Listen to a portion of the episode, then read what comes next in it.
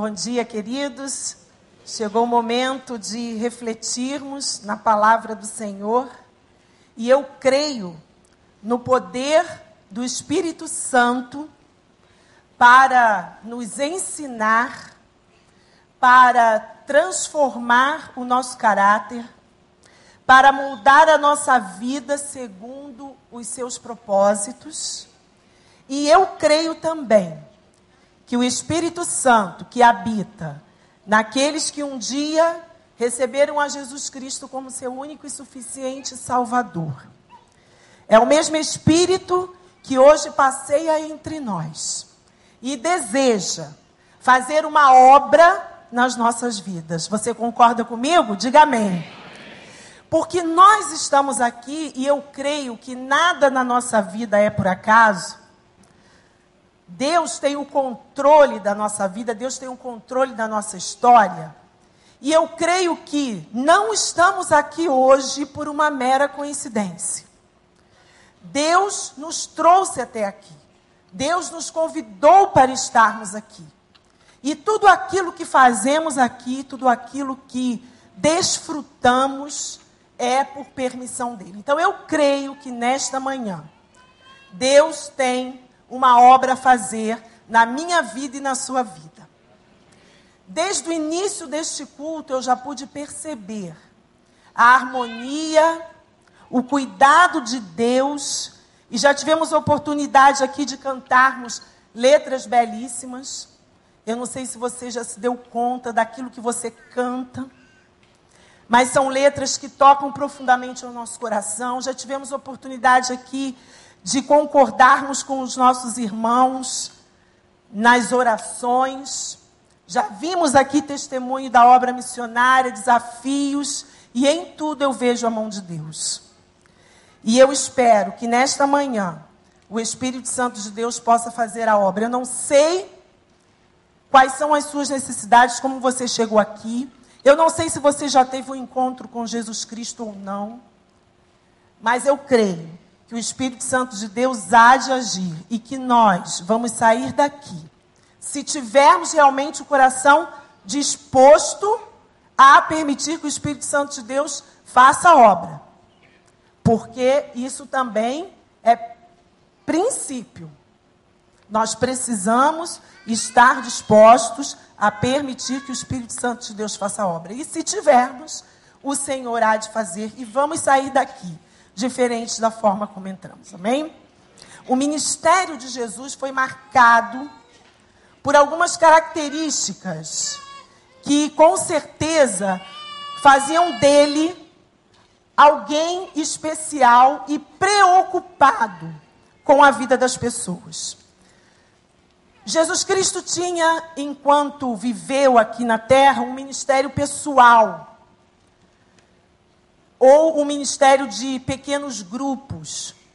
Jesus separou 12 pessoas e ali ele ministrou, treinou, cuidou, porque ele sabia que ele não estaria presente fisicamente durante muito tempo, mas a obra precisaria continuar, o seu nome precisaria continuar a ser pregado, o evangelho do reino precisaria continuar a ser propagado para que todas as nações pudessem ouvir da sua palavra e se converterem a Jesus Cristo. Então Jesus treinou essas pessoas, Jesus se preocupou com elas na sua individualidade, fazendo com que elas pudessem ser diferentes, pessoas mais dispostas a servi-lo, encontrando o caminho da salvação e podendo ser instrumentos do Senhor. Mas Jesus também tinha um ministério no templo.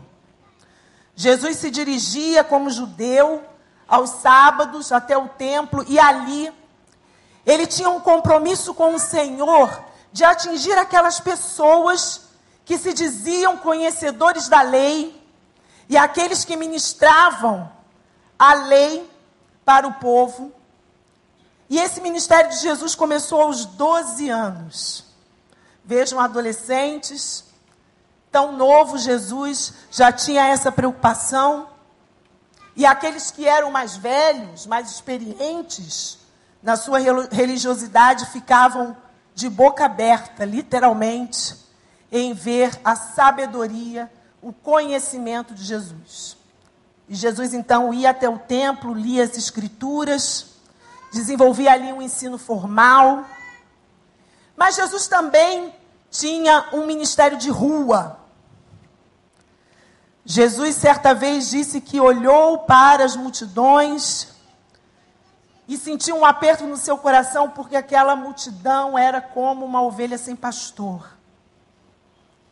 E Jesus se preocupava também não só com a pessoalidade, com o indivíduo, mas também com aquela grande quantidade de pessoas que caminhavam para a perdição e que eram ovelhas sem pastor.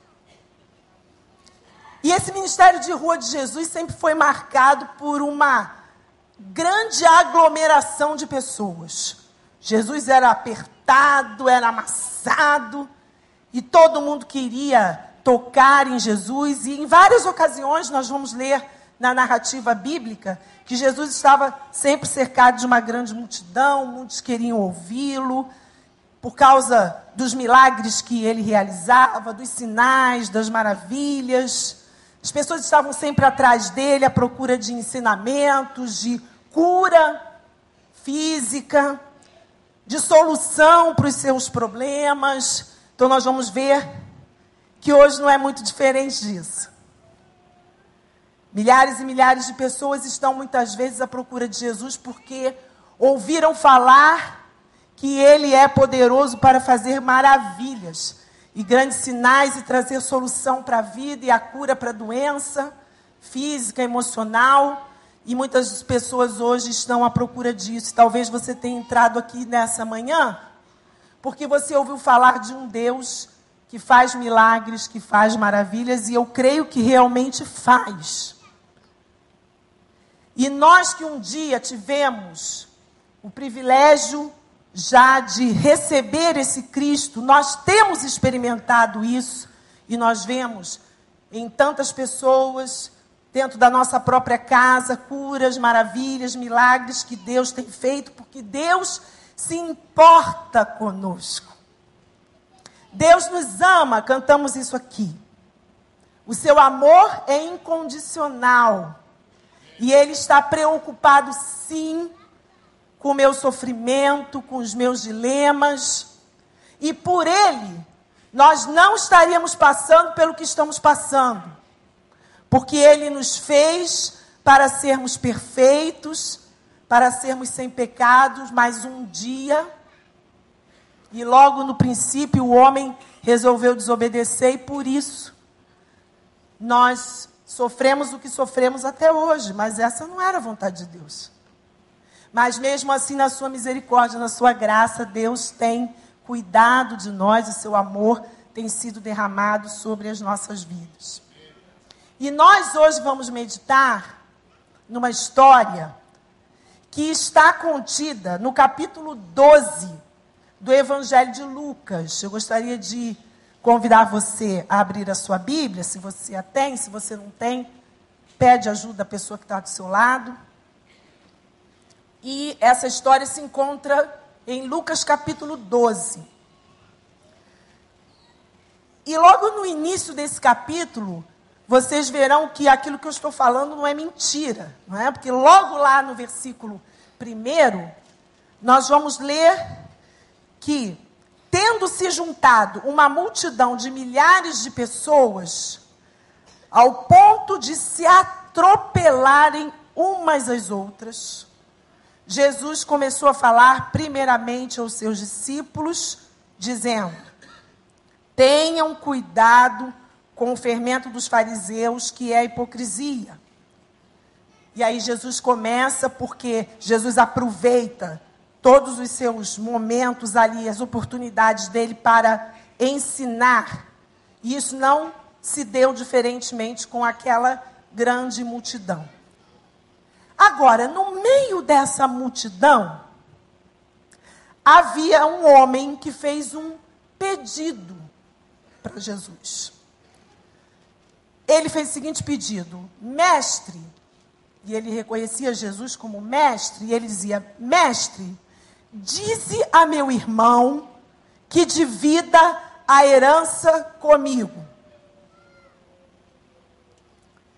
Esse pedido a gente pode considerar um pouco um pedido entre aspas, né? Porque na verdade a intenção do seu coração era na verdade que Jesus executasse um juízo. Então ele olhou ali e viu Jesus que poderia ser o juiz na sua causa, porque na verdade ele já havia decidido o que ele queria. Ele sabia qual era o seu direito. E ele tentou então usar Jesus para conquistar esse direito. Veja que ele não pediu misericórdia para que Jesus abençoasse a vida dele, para que Jesus o salvasse, mas não. Jesus disse a meu irmão que divida a herança comigo. Jesus, faça-se cumprir os meus direitos e ponto final. Olha só, Jesus, se for preciso, né? Faz alguma coisa, passa por cima do meu irmão, mate o meu irmão, pesa a mão sobre a cabeça do meu irmão, mas a justiça precisa ser feita. E esse foi então o clamor, o pedido daquele homem ali. E eu imagino naquele momento Jesus, a Bíblia não diz, né? Mas eu imagino Jesus dizendo o que já disse em outra ocasião. Queridos, nesse momento eu não vim para julgar o mundo, mas para salvá-lo. Eu estou aqui para salvar você e não para executar um juízo sobre a sua vida ou resolver alguma coisa que é sua por direito. E eu quero dizer para você nessa manhã que existem coisas que são suas por direito, sim. Existem. Mas Deus não vai dar a você enquanto o seu coração não estiver pronto para receber. Deus é justo. Ele age com justiça. Mas enquanto não estivermos prontos para receber, Deus não vai conceder. Enquanto as nossas motivações forem egoístas, enquanto estivermos somente pensando em nós mesmos e nos nossos direitos. E parece, pelo que o texto nos apresenta, que essa pode ter sido a motivação da reivindicação. Porque a reação de Jesus demonstra isso. E a gente vai entender a partir dessa reação de Jesus. Porque Jesus não chega para ele e diz: tá bom, eu vou resolver, vou executar o juízo, você está pedindo alguma coisa justa. Que afinal de contas, se é você e teu irmão, então os dois têm direito à herança. Mas não foi isso que Jesus fez. Jesus começou o que aparentemente parecia ser do nada, a falar sobre o perigo da ganância. E aí sim, o juízo de Deus sobre aqueles que pensam somente em si. E a conclusão que eu chego ao meditar nesse texto é que o problema desse homem era muito maior do que um irmão que queria lhe passar a perna. Mas a ganância o seu ego. E aí, nesse momento, Jesus vai declarar um dos princípios fundamentais do cristianismo. Que eu gostaria que você saísse daqui hoje, nessa manhã, com esse princípio bem enraizado no seu coração, porque ele faz toda a diferença na nossa vida. Jesus disse: A vida de um homem não consiste na quantidade dos seus bens. A vida de um homem, de uma mulher, não consiste na quantidade dos seus bens. Jesus foi enfático nesse momento. E essa declaração é um desafio porque ela vai totalmente contra a cultura que nós vivemos, não é verdade? Totalmente contra. Mas o cristianismo é isso aí mesmo. O cristianismo é contra cultura. E a contracultura, e muitas vezes não é e não será fácil para nós vivermos e principalmente pensarmos como Jesus. Dá-me um coração igual ao teu, foi o que a gente cantou ainda há pouco. E como é difícil esse pedido. Porque é difícil, na nossa cultura, na vida em que vivemos, pensar e agir como Jesus espera de nós. E para explicar esse princípio, Jesus então vai contar uma parábola, uma história. Então, para quem não sabe, o que é uma parábola? Parábola é uma história criada a partir de um tema da vida comum. Então, usa elementos da vida comum, muito próximos, que as pessoas se identificam, que vão levar o ouvinte a se identificar com aquilo ali. A história não é verdadeira, é uma história criada, uma história fictícia. As pessoas envolvidas não existem. Mas as pessoas que ouvem, elas se identificam com ela, com essa história. Elas refletem na mensagem da história. E elas reagem àquilo que a parábola está tentando ensinar. Então, o propósito da parábola é mudança de comportamento. Aliás, todas as vezes que a palavra de Deus é pregada, é preciso ter isso em mente. A palavra de Deus, ela não volta vazia. Então eu ouço a palavra, eu aprendo a palavra, para quê? Simplesmente para passar meu tempo? Não. Para que haja em mim mudança de comportamento. E todos nós, todos nós, a começar em mim, você, você lá no canto, todos nós temos a tendência em cometermos pecado. Então, nunca diga, eu nunca farei isso. Ou essa palavra não é para mim. A palavra de Deus é para mim. A palavra de Deus é para você. A palavra de Deus é para você. A palavra de Deus é para você. A palavra de Deus é para todos nós.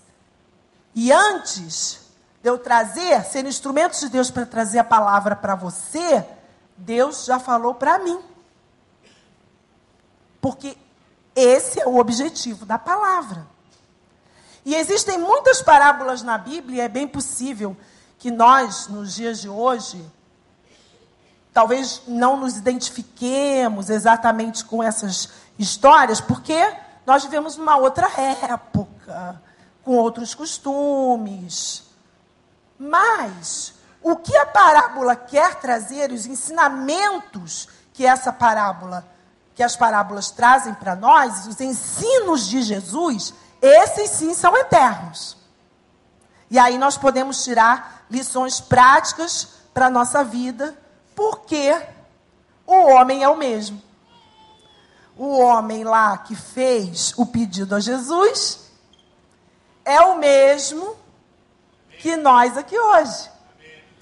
Independentemente da cultura, do tempo, da época em que ele viveu. Por quê? Porque todos nós temos a mesma natureza pecaminosa. Tanto que Jesus, ele não conta a parábola e ensina e traz esse ensinamento somente para o homem que estava fazendo a sua, a sua reivindicação. Mas ele se dirige a todos os presentes. Ele diz: ouçam. Ele não diz, meu amigo, vem cá. Eu vou te, eu vou te ensinar, vou te dar uma lição aqui. Não. Ele diz: ouçam para todos. A advertência é para todos. A advertência é para a multidão daquela época e a advertência é para nós hoje. A palavra de Deus é viva. E eu, mais uma vez, digo: não sei como você chegou aqui. Talvez nessa manhã você diga assim, pastora, eu estou me sentindo injustiçado, injustiçada por alguém, ou por alguma circunstância da vida.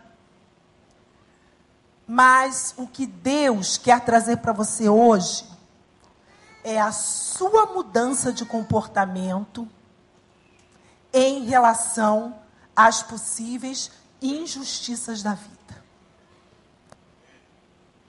Porque é possível que Deus não tire a injustiça da sua vida, mas Ele quer que você encare a injustiça da forma que Ele entende que seja melhor para você.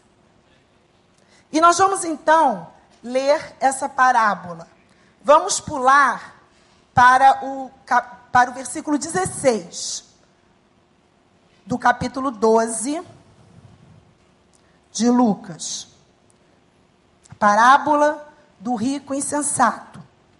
Nós vamos ler até o versículo 21. Como eu disse, alguém da multidão lhe disse: Mestre, dize a meu irmão que divida a herança comigo.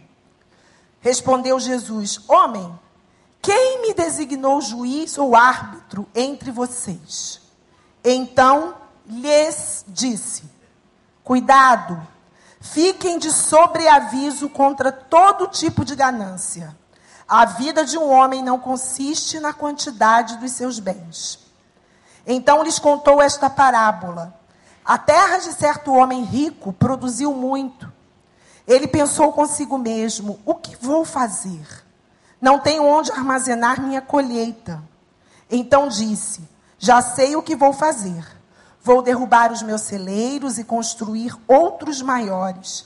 E ali guardarei toda a minha safra e todos os meus bens.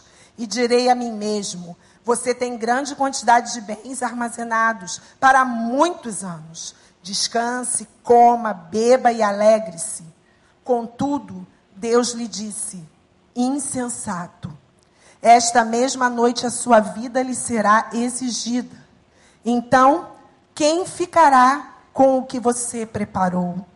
Assim acontece com quem guarda para si riquezas, mas não é rico para com Deus. E aí Jesus então vai falar nesse momento sobre o perigo da ganância. Esse é o assunto que Jesus quer tratar neste momento. E a pergunta, então, coloca lá, já chamou responsável.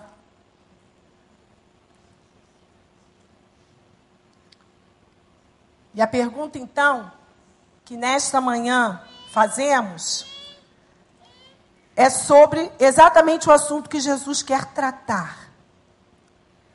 Pode um crente, uma pessoa regenerada por Jesus, cair no pecado da ganância? Será possível isso? Alguém que já tem o Espírito Santo de Deus cair no pecado da ganância? E o que é ganância? Perdão. Ganância é um sentimento humano que se caracteriza pela vontade de possuir para si próprio tudo o que admira. É a vontade exagerada de possuir qualquer coisa. É um desejo excessivo direcionado principalmente à riqueza material, nos dias de hoje, pelo dinheiro. É associada também a outras formas de poder, tal qual influência pessoal, chegando a ponto de corromper terceiros e se deixar corromper, manipular e enganar pessoas. Vejam que o significado de ganância está coerente com exageros. e diz que é uma vontade exagerada, que é excessiva. É tudo aquilo que sai dos limites, do controle. E o homem natural tem tendência a essas coisas. Portanto, nós precisamos estar atentos. O alerta de Jesus, e ele começa dizendo: cuidado, cuidado, fiquem de sobreaviso, atentos o tempo todo, porque nós temos a tendência para isso. E o mundo em que nós vivemos quer nos conduzir e nos levar para isso. Porque uma das características principais da nossa humanidade é o desejo de possuir. Se não somos controlados pelo Espírito Santo de Deus, se não estamos cheios do Espírito de Deus, na carne, nós vamos trabalhar para possuir bens, nós vamos nos relacionar para possuirmos as outras pessoas e usar as pessoas para os nossos próprios interesses. E a nossa tendência é sempre usar o pronome possessivo. É minha casa, meu marido, minha mulher, meu trabalho, meu ministério, meus filhos, meus amigos. Já percebeu? a gente tem sempre a tendência de usar o pronome possessivo com muita frequência. Por quê? Porque a nossa tendência é sermos possessivos. Então, o homem natural, ele pensa assim, ele vive assim, e nós somos afetados afetados por desejos insaciáveis de muitos tipos. Quando nós somos crianças, se você convive com a criança, você tem uma criança em casa, você vê qual é a característica da criança. Ela vive em torno do próprio umbigo dela. Então o mundo gira em torno dela. Ela quer tudo para ela. Por isso que quando o pai e a mãe dizem não, ela reage. Por quê? Porque ela acha que tudo tem que girar em torno dela. Quando essa criança vai deixando de ser criança, que ela se torna adolescente, Aí o adolescente acha que tem razão em tudo, não quer ouvir os pais, que acha que é dono do seu nariz. É a tendência. E aí, quando esse adolescente deixa de ser adolescente e entra na fase adulta, e que começa a adquirir as coisas a partir do seu próprio esforço, do trabalho, dos direitos, esse adulto vai confundindo a abundância dos bens materiais com vida abundante. Uma coisa não tem nada a ver com a outra. Então a pessoa associa bens materiais e a abundância de bens materiais, de conquistas, com a vida abundante. E eu só serei feliz, só serei satisfeito se eu conquistar, se eu possuir, se eu tiver. Com certeza, ter bens materiais é necessário para a vida. Não estou aqui fazendo nenhuma apologia à pobreza, nem dizendo que agora todos nós temos que virar monges. Não é isso. É importante para a nossa sobrevivência. Mas nós precisamos entender que abundância de bens materiais não significa vida abundante. E exatamente aconteceu com esse homem.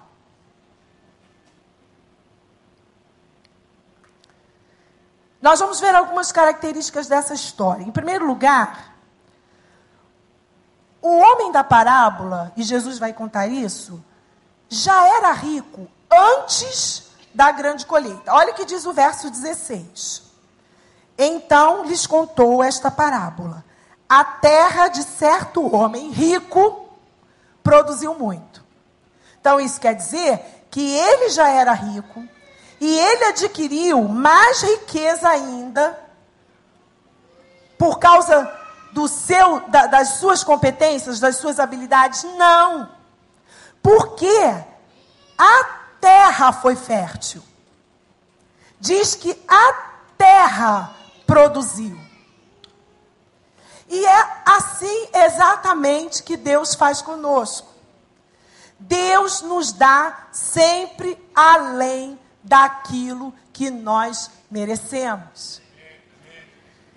Todos nós aqui hoje temos mais do que o suficiente para viver, não é verdade? Vamos colocar a mão na nossa consciência? Temos. Eu olho para vocês e vejo vocês todos lindos, arrumados, com saúde, por mais que tenhamos alguma enfermidade, mas estamos aqui, né, Ana? Estamos aqui porque Deus nos sustentou, porque Deus tem cuidado de nós. Então, todos nós aqui hoje temos mais do que o suficiente para viver. É lógico que uns têm mais que outros. É? Uns têm mais, outros têm menos. Mas se nós nos nivelarmos por baixo, nós veremos que todos nós temos mais do que a gente precisa para viver. A nossa vida é uma dádiva de Deus. Por isso a gente não pode ficar por aí reclamando. Reclamando o tempo todo, sempre por mais. Mas a questão é que a nossa natureza clama porque nós nunca estamos satisfeitos e sempre queremos mais. Não há problema algum querer prosperar materialmente. Lógico que não. Aliás, o crente deve sempre buscar a excelência em tudo. Ser um bom profissional, ser um bom aluno. O crente precisa buscar isso, mas nós não podemos focar a nossa vida somente nesse propósito. Isso é ganância. Em segundo lugar, nessa história, nós vemos que o homem da parábola detectou um problema. Verso 17. O que eu vou fazer? Não tenho onde armazenar minha colheita. Para ele, esse era um problema. Ele não sabia o que fazer com tanta riqueza. Aí você podia dizer, né? Ah, divide comigo. Estou precisando. Na verdade, o problema daquele homem não eram os bens, mas era o que fazer com eles. Ele não sabia o que fazer. Aquele homem poderia ter concluído: bom, eu já sou muito rico, eu não preciso desses bens extras que me foram dados, eu não pedi, veio. Na verdade, foi a terra que frutificou, que produziu. Foi Deus quem me deu essa bênção sem o meu esforço pessoal. Então, eu não preciso disso. Esse poderia ter sido o pensamento do homem, da parábola, do rico da parábola. Mas na verdade não foi. O homem da parábola tomou uma decisão pessoal. E eu digo pessoal porque ele não consultou ninguém, ele tomou a sua decisão a partir de uma reflexão, de uma autorreflexão. Ele conversou com ele mesmo. Ele não pediu orientação de Deus. Ele não pediu um conselho de um amigo. Não. Esse homem estava focado somente na sua vida, nos seus interesses. Se achava provavelmente, com certeza, não provavelmente, autossuficiente. E a decisão pessoal dele foi: eu vou guardar a minha safra e os meus bens. Ou seja, acumular meus tesouros aqui na terra. Vejam que esse homem pensou somente nele e decidiu fazer isso sozinho, centrado em si mesmo somente. Se esse homem tivesse olhado ao seu redor, Ao invés de se preocupar apenas com os seus próprios interesses, ele com certeza veria a necessidade dos outros. Com certeza, à sua volta havia a família, os empregados que trabalhavam para ele, os necessitados, porque Jesus mesmo afirmou que os pobres vocês sempre vão ter. Sempre. Porque vocês vivem num sistema injusto. Então, os pobres, sempre, sempre. É só olhar para o teu lado, você vai ver alguém necessitado materialmente. O apóstolo Paulo, tanto na carta aos Tessalonicenses quanto na carta aos Efésios, ele vai declarar que o cristão, ele deve trabalhar por duas razões, o cristão. Duas razões. A primeira e está em Tessalonicenses, é para que ele não seja um peso para as outras pessoas. Então, por isso ele precisa trabalhar. E a segunda razão, que está em Efésios, é para que possa ser capaz de dar aos necessitados. Esse é o objetivo do nosso trabalho. Não ser peso para ninguém e dar aos necessitados. A Bíblia critica veemente a acumulação. Não acumuleis tesouros na terra. A Bíblia, Jesus, ensina e incentiva o compartilhar. E aqui, rapidamente, eu gostaria de expandir esse conceito de riqueza com você.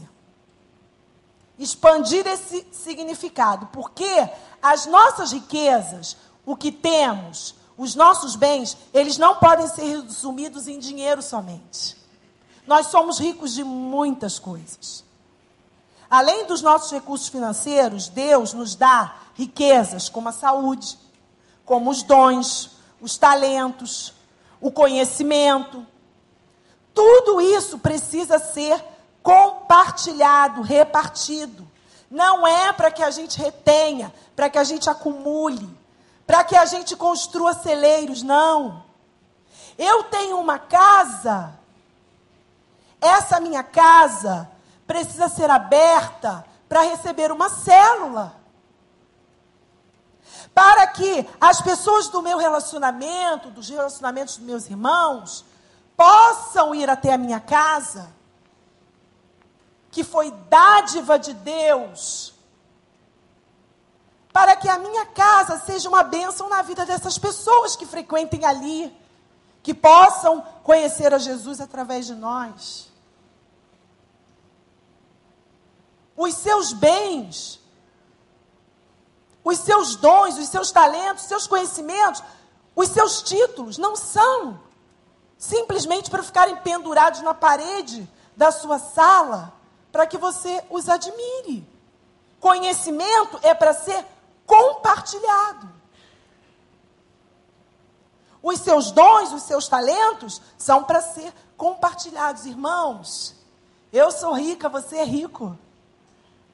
Nós somos ricos. Só que o homem da parábola não pensou assim. Ele tomou um outro caminho. Eu vou acumular, eu vou guardar para mim. Por quê? Porque ele começou a refletir acerca do futuro dele. E aí, ele pensou: se eu guardar, se eu acumular, no meu futuro, eu vou descansar, comer, beber e me alegrar. Na semana passada, a pergunta do momento do quebra-gelo das células foi: é, o que você pretende fazer quando se aposentar? Ah, então, muitos irmãos aqui tiveram oportunidade de compartilhar isso. Agora, irmãos, para mim é muito complicado aceitar o fato de que um crente em Jesus pense na sua aposentadoria apenas como um momento para descansar, comer, beber e alegrar. É lógico que a aposentadoria nos traz benefícios. Você não tem mais compromisso com horário, acordar cedo, ter ali o seu patrão, o seu chefe, né? cumprir metas. Mas não dá para aceitar. Eu vou me aposentar só para comer, beber, descansar e me alegrar.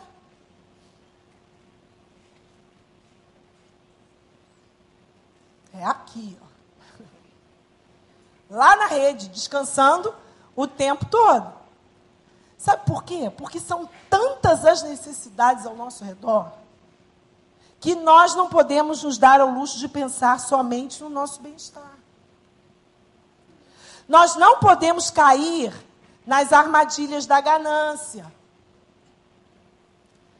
o egoísmo, que causa a falta do compartilhar, a satisfação própria, que era isso que o rico e sensato queria, que nos faz pensar somente nos nossos próprios interesses, no orgulho, que traz vaidade. Tem muito crente vaidoso, sabia? Vaidoso dos seus bens materiais, vaidoso dos seus dons espirituais, vaidoso das suas experiências espirituais. Tem muito crente usando isso para a vaidade. Nós somos o que somos pela graça de Deus. Sem a graça de Deus, nós não somos nada. Vocês acham que eu, eu estaria aqui compartilhando a palavra de Deus, nesse púlpito, tanta responsabilidade? Vocês que estão aqui me ouvindo, pessoal da internet, se não fosse a graça de Deus na minha vida, não estaria aqui. Mas, por outro lado, olha o exemplo da igreja de Laodiceia, Apocalipse 3. Eu sou rica, eu não preciso de nada. Vem Jesus e diz: coitada, coitada, você não sabe que é pobre, está nua e é cega. Jesus disse isso para uma igreja. Isso não é para quem está lá fora. Isso é para nós que estamos aqui dentro. O povo de Deus. Pessoas cheias de si têm uma incompleta incapacidade, incapacidade de perceber o seu verdadeiro estado, de fazer um autoexame. Acham que já chegaram, são perfeitas, não precisam mais de nada, não precisam de ensino, não precisam de exortação. Estou ouvindo isso aqui para quê? Isso é para o não crente lá que precisa de salvação, louco, vão te pedir a tua alma. Né? Vai para onde? Não, isso é para mim, para você. Essa palavra é para mim, para você. É mentira pensar assim, que já chegamos lá, que somos perfeitos. É mentira. A palavra de Deus, apóstolo Paulo vai dizer em 1 Coríntios, capítulo 10, verso 12. Guarda isso. 1 Coríntios 10, 12. Aquele que pensa, pensa, estar de pé. Cuide para que não caia. Irmãos, é a palavra de Jesus. Cuidado, estejam alertas o tempo todo. O próprio Jesus foi tentado na ganância. O próprio Jesus eu te dou todos os reinos, se você quiser. Se joga daqui. A sua influência pessoal, uau, você não sabe que show. Você vai ter muito poder, muita influência pessoal. Jesus foi tentado nessa área, por que, que nós não vamos ser? Ah, mas eu não tenho muito dinheiro. Você pode não ter dinheiro, você pode não ser tentado no seu dinheiro, mas você pode ser tentado pelos seus dons. Você pode ser tentado pelas suas experiências espirituais com Deus. Então, vigilantes. Sabe por quê? Porque é Deus quem dá a última palavra.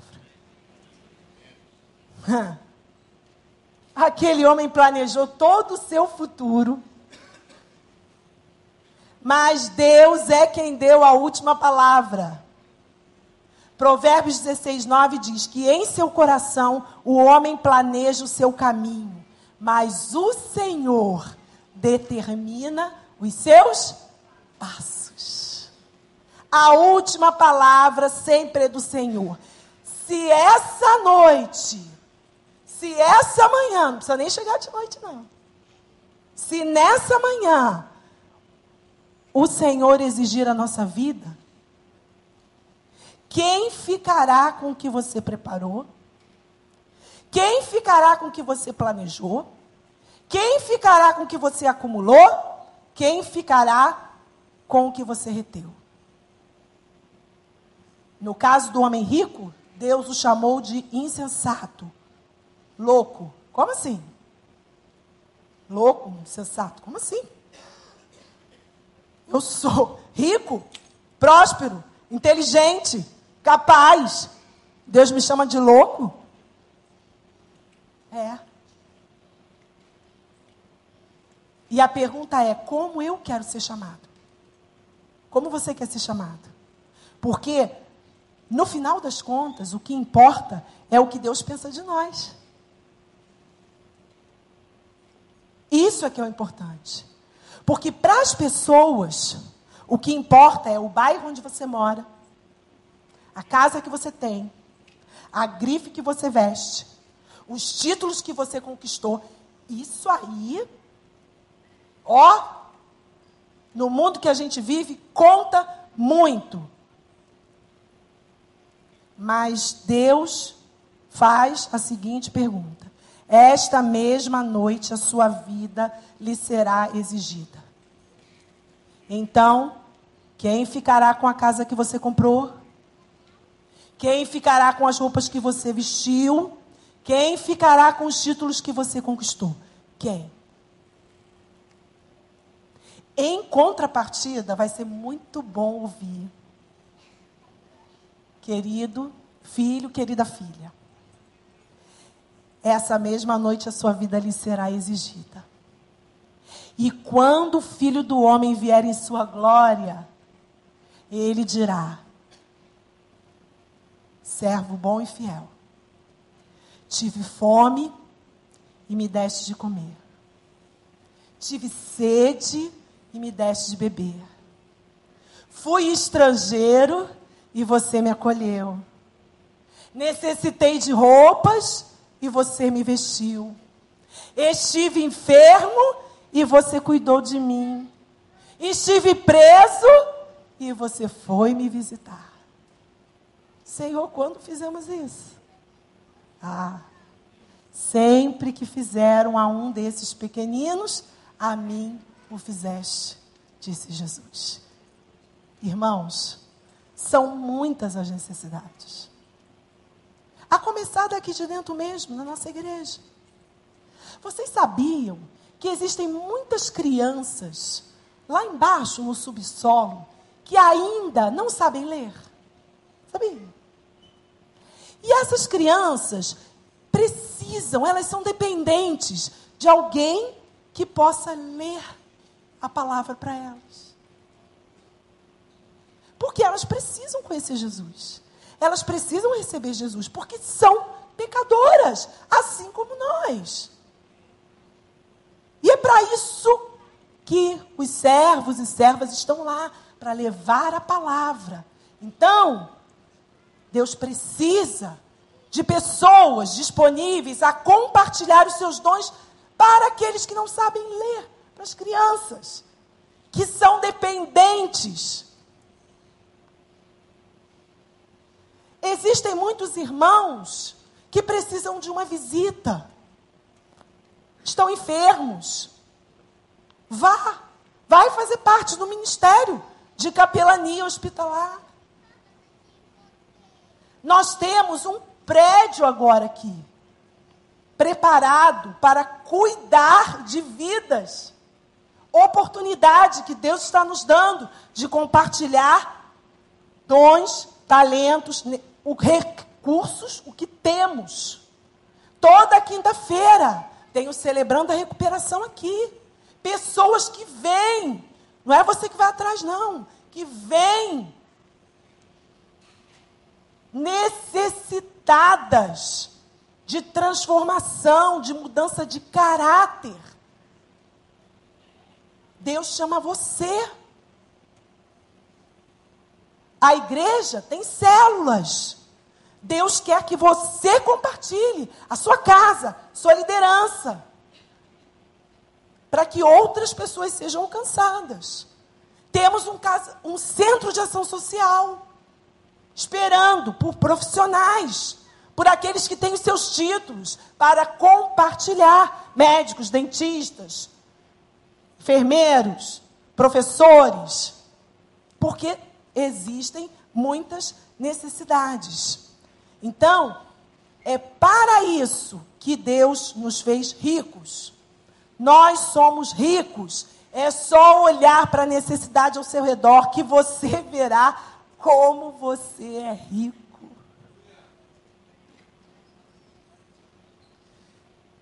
O que Deus quer nos ensinar nessa manhã são verdades profundas.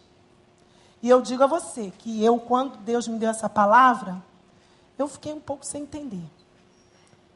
Mas ao ver todo este culto e toda a dinâmica, eu entendi. Que Deus quer trazer para nós verdades profundas.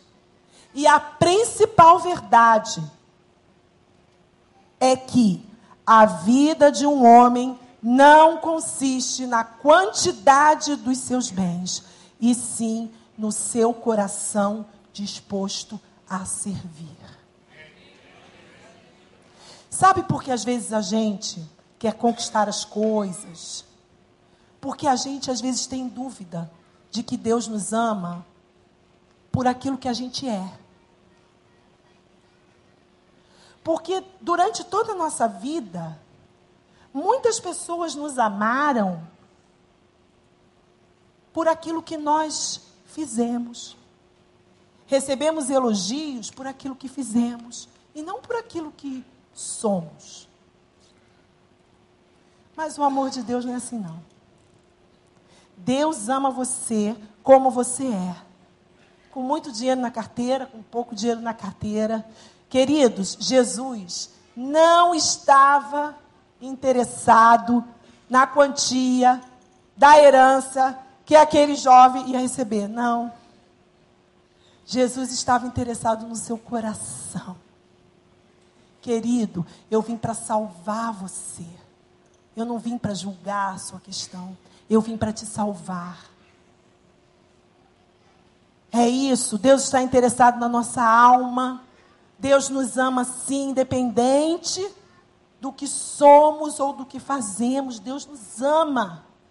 E Ele nos deu muitas riquezas. Então, que nós sejamos ricos para com Deus, que vivamos para Deus e para os outros que vivamos conduzidos pelo Espírito de Deus e não pelas nossas ambições egoístas, por nossa ganância. E é a atuação do Espírito Santo de Deus em nós que vai fazer essa diferença em nossas vidas.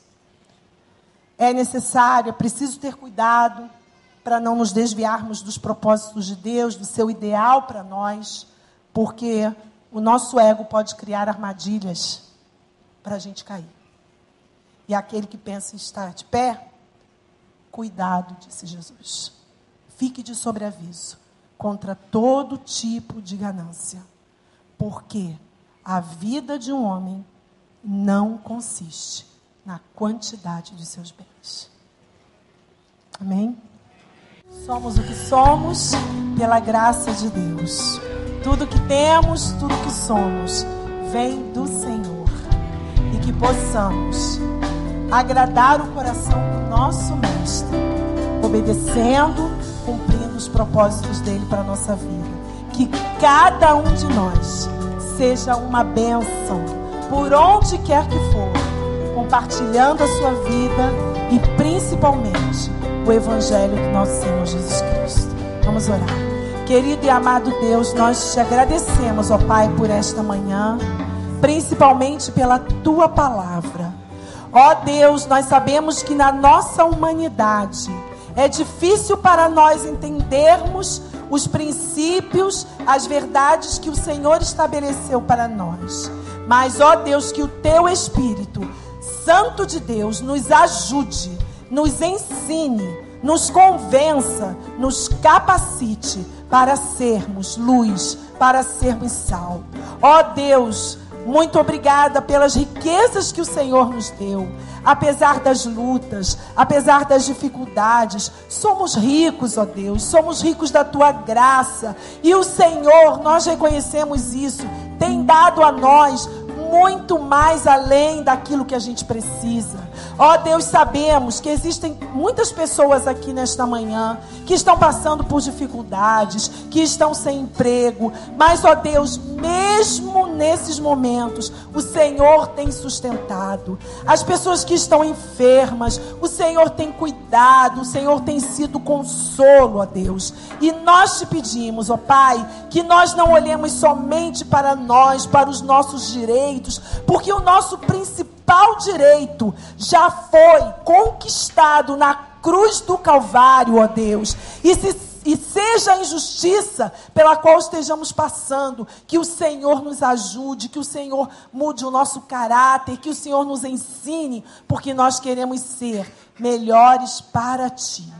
Despede o teu povo agora, ó Deus, com a tua graça, com a tua paz, com a tua proteção. E que possamos retornar aqui, ou no culto da tarde, ou no culto da noite, para aprendermos mais do Senhor, para termos comunhão com os nossos irmãos, para glorificarmos o teu nome. É no nome santo de Jesus que nós choramos. Amém, Jesus.